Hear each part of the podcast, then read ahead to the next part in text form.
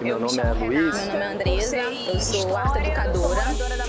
Nome é Stephanie. Me chamo André, moro em Manguinhos. Eu me chamo Eric e eu atuo É, meu nome é pesquisa na comunidade de Manguinhos. Meu nome é Gustavo. Eu me chamo sou Matheus, tô me graduando em serviço social. Meu nome é Cristine, eu Marcos. sou Eu sou morador da Maré. Eu sou Eduardo. Escola de Música do Olá, eu sou Luciane. Meu nome é Fernando, sou geógrafo de Meu nome é formação também pela Roberta. UERJ. Elizabeth, sou da rede CCAP. Meu nome é Rejane, sou geógrafa, formada pela sou UERJ. tradutor intensivo. Meu nome é Marcela, sou professora assistente do projeto Eu Sou, que acontece lá no Jacarezinho.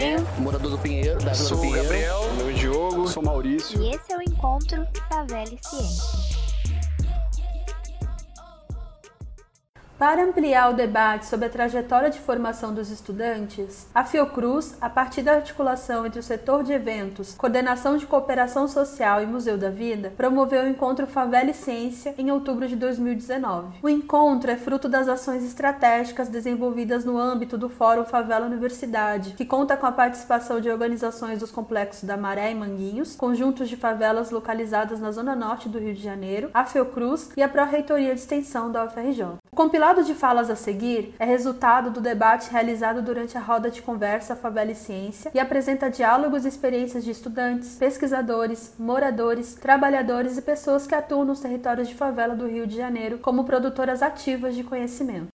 Uma das coisas que eu sempre me incomodava, e aí muitas das provocações eram, primeiro é o acesso, né? A incapacidade que nos foi tirado de sonhar em acessar a universidade. Segundo é a permanência. E depois, o que fazemos com isso, né? O que fazemos com o nosso diploma de ensino superior, considerando que nós não temos o capital e as redes que um determinado segmento da sociedade possui, né? Então, me sinto muito entristecido, eu cito isso todas as vezes, quando eu chego na Casa Bahia em Bom Sucesso, e ali eu encontro alguém fisioterapeuta, algum advogado, algum, algum professor que ao invés de estar exercendo a sua profissão, é óbvio que essa discussão sobre profissão e acesso ao mercado de trabalho é uma discussão muito ampla. O próprio capital está desorganizando tudo, vagas de trabalho, precarizando as gerações de, empre... de trabalho e de geração de renda. A lógica do empreendedorismo camufla uma série de elementos. Isso por vezes vem, chega na universidade, chega na favela como se. Ah, é, pô, resiliência e empreendedorismo, todo favelado sabe isso desde sempre. A favela nasce das altos.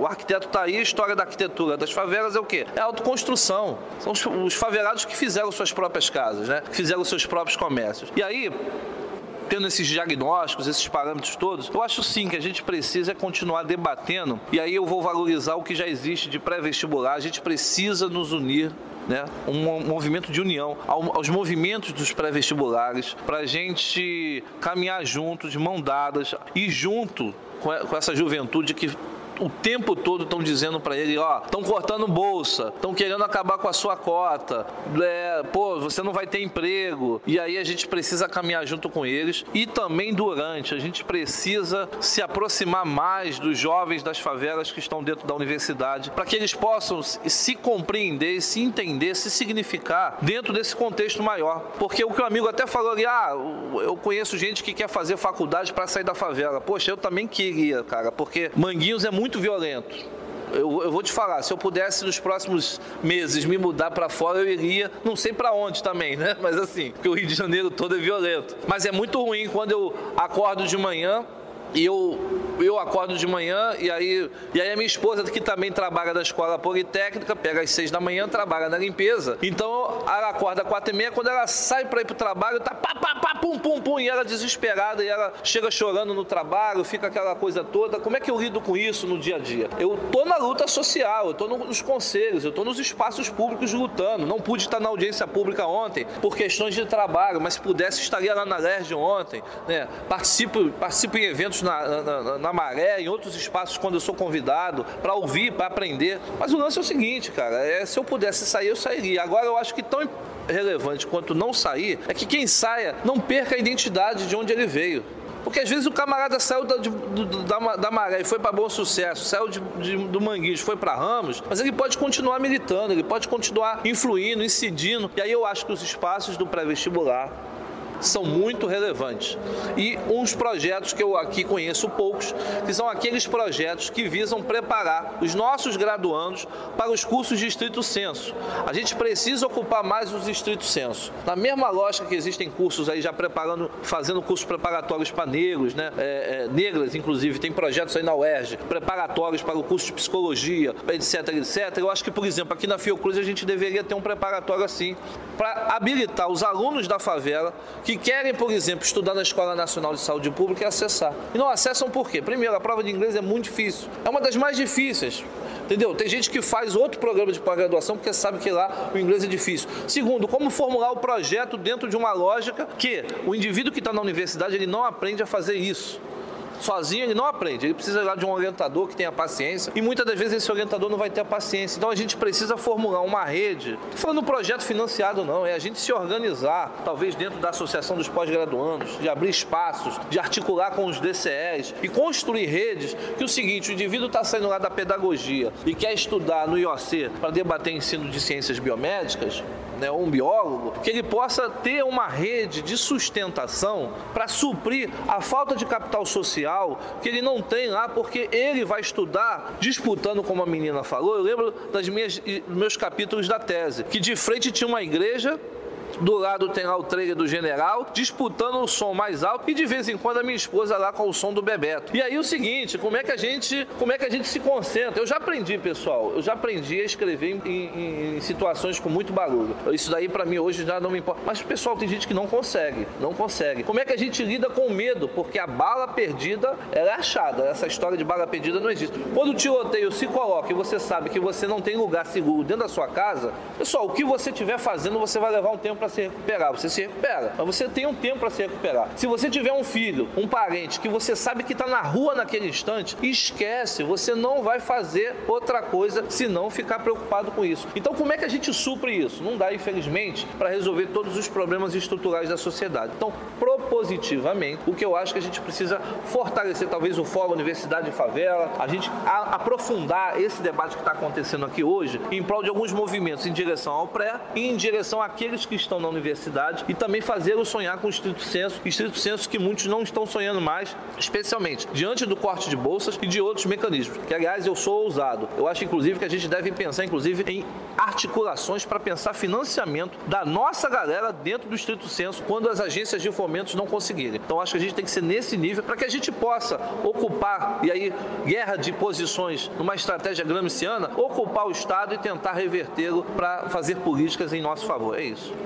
eu vou nessa linha e eu acho isso importante. Eu penso, agora me veio né, cabeça, na Revolução Industrial e no início da Revolução Industrial, pelo menos 100 anos o, o, os trabalhadores, os primeiros operários, levaram para compreender que se eles não estivessem unidos, eles não conseguiriam fazer frente. E aí a primeira ação foi quebrar a máquina. E depois eles conseguiram uma consciência política na luta percebendo que quebrar a máquina não era a solução. E aí veio a organização.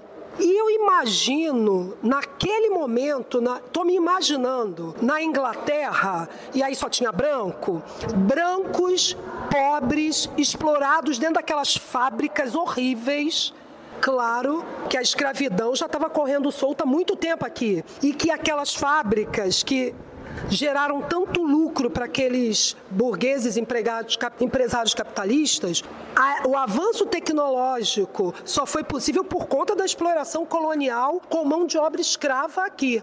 E aí a gente imagina aquelas pessoas, claro que não foi a maioria, claro que um monte de gente tentando sobreviver se uniu a visão e reproduziu a visão do, do, do senhor, do branco, do capitalista, dono daquelas fábricas. Mas imagina que mesmo assim, apesar de tudo isso, eles conseguiram se unir e conseguiram apesar dos baixíssimos salários, um fundo para ajudar as pessoas que seriam desempregadas quando entrassem na luta. Por isso, primeiros sindicalistas na época, podemos chamar assim, que não teriam condições de se colocar, de se sustentar e sustentar as suas famílias se não houvesse essa ajuda. Então, assim, essas pessoas fizeram, fizeram o que hoje é chamado, na época também, de terrorismo. Quer explodir loja, quer explodir fábrica, quer era o que tinha naquele momento de luta de resistência. E eu vejo que hoje o nosso desafio é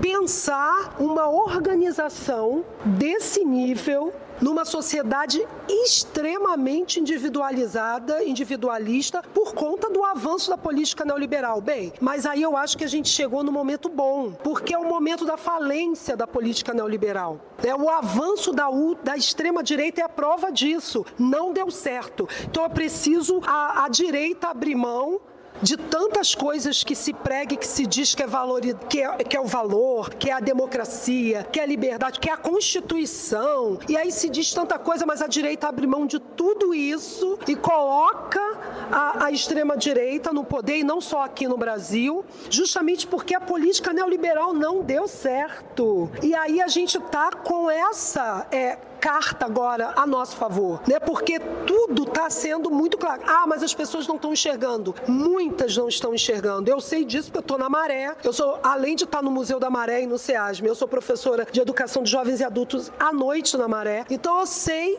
o que é a influência, por exemplo, da, e aí desculpa se alguém é, é, de igreja neopentecostal, mas eu sei qual é a influência da igreja neopentecostal na cabeça dos moradores da Maré. Eu sei como eles se posicionam. Agora, não é a maioria. Não é a maioria. E tem muita gente que talvez não se posicione porque ainda não foi provocado a isso. Sabe, a gente tem a chance de utilizar essa crise neoliberal para se colocar e para justamente fazer isso. A gente está aqui no movimento universitários na favela. Bem, eu saí da universidade vai fazer 30 anos.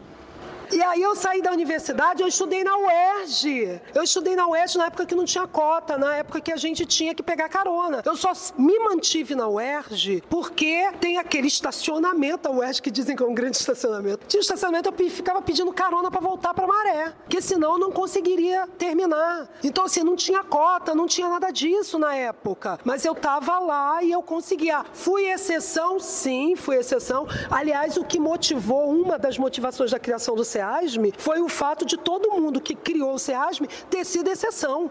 Porque poucos, nós fomos, todo mundo que criou o SEASME, nós fomos, em regra geral, os primeiros da família a entrar na universidade. E a gente não queria que continuasse assim. Então, assim, eu acho que a gente tem agora essa oportunidade muito grande, a gente não tem que deixar escapar, que a gente criar esse movimento e provocar pessoas que precisam ser provocadas e mostrar porque o, o, o capitalismo, o neoliberalismo mostrou a sua cara, tá aí, é isso que a gente tem aí, é isso. E aí é o quê? É, é para matar, e vai matar qualquer um. E o próximo pode ser você, querido, então não, não interessa. Né? Quando eu ouço um aluno meu, pobre, preto, morador da maré, dizer que o helicóptero tem que atirar sim, porque o bandido está na porta da escola. Ah, tá em todas as escolas em todas elas. Né? Mas aí a minha alegria é que os outros alunos caíram de pau nesse aluno. Não, que isso, que não sei o quê. E se matasse meu filho, eu ia lá e matava o Witzel. Assim, é isso, sabe? É, a, a gente, provavelmente, há algum tempo atrás, há um ano mais ou menos, esses alunos não teriam esse posicionamento. Eles só estão tendo esse posicionamento hoje porque toda essa política mostrou a sua verdadeira cara. E aí não livra ninguém. Não livra ninguém. A gente está vendo aí um querendo comer outro. Não livra ninguém ninguém. E aí isso é a nossa oportunidade. Eu, eu acho assim, a gente tem é, investido, acho que essa questão do, do pré-vestibular é uma questão fundamental, porque a gente acredita muito, acredita muito nessa possibilidade da gente mudar, transformar as estruturas onde a gente está por dentro. Agora, é, essa proposta ela só vai ter sentido se o jovem ele não perder esse vínculo também, que é um vínculo é, de pertencimento, de compromisso com o lugar de onde ele veio. Porque a sociedade ela acaba também muitas vezes criando para nós uma ilusão de que eh, quando você acessa uma universidade, quando você consegue um posicionamento no mercado de trabalho, que você teve uma ascensão social e que você precisa mudar a tua forma de ser até para você se integrar dentro e ser aceito dentro dessas estruturas. E eu acho que é, o que é fundamental é que a gente não se deixe iludir por isso, mas que a gente faça também do nosso trabalho, do, do, do capital social, cultural que a gente estiver acumulando, um instrumento de luta também, porque hoje gente, as lutas identitárias são fundamentais, porque a gente vive dentro de uma sociedade que é tudo isso que a gente já sabe e, e para determinados grupos da sociedade que não são minorias, em boa parte são, são a maioria, eu acho que, que todos nós e vocês principalmente, eu também tenho, eu tenho 32 anos também que eu saí da universidade.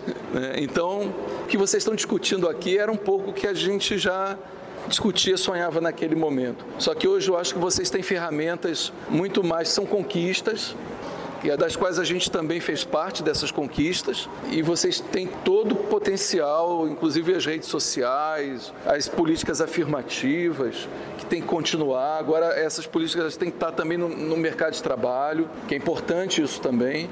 Enfim, a gente não pode ir atrás das falsas ilusões. Agora estamos conquistando espaço da universidade que isso vai democratizar, vai resolver, vão ser criados e estão se criando novas, novos, novos meios, novos sistemas de exclusão que passa pelo acesso a a pós-graduação, a determinadas posições dentro da sociedade, do mercado de trabalho. Enfim, então a gente precisa trabalhar, pensar muito isso. Mas eu continuo acreditando que o trabalho dos pré-vestibulares, é, para essa quebra desse muro que ainda existe aí, dessas fronteiras que foram colocadas, será fundamental. Mas uma coisa é muito importante, que a gente não abra mão da nossa consciência de classe, do lugar de onde nós viemos, de onde a gente fala, para que a gente possa efetivamente mudar e não se deixar corromper pelo sistema que está o tempo todo também nos oferecendo, vamos dizer, determinados valores para que a gente abra mão desses valores que a gente precisa construir. Isso na política, dentro da própria academia, da universidade, no mercado, no, no mercado de trabalho, nos partidos políticos também.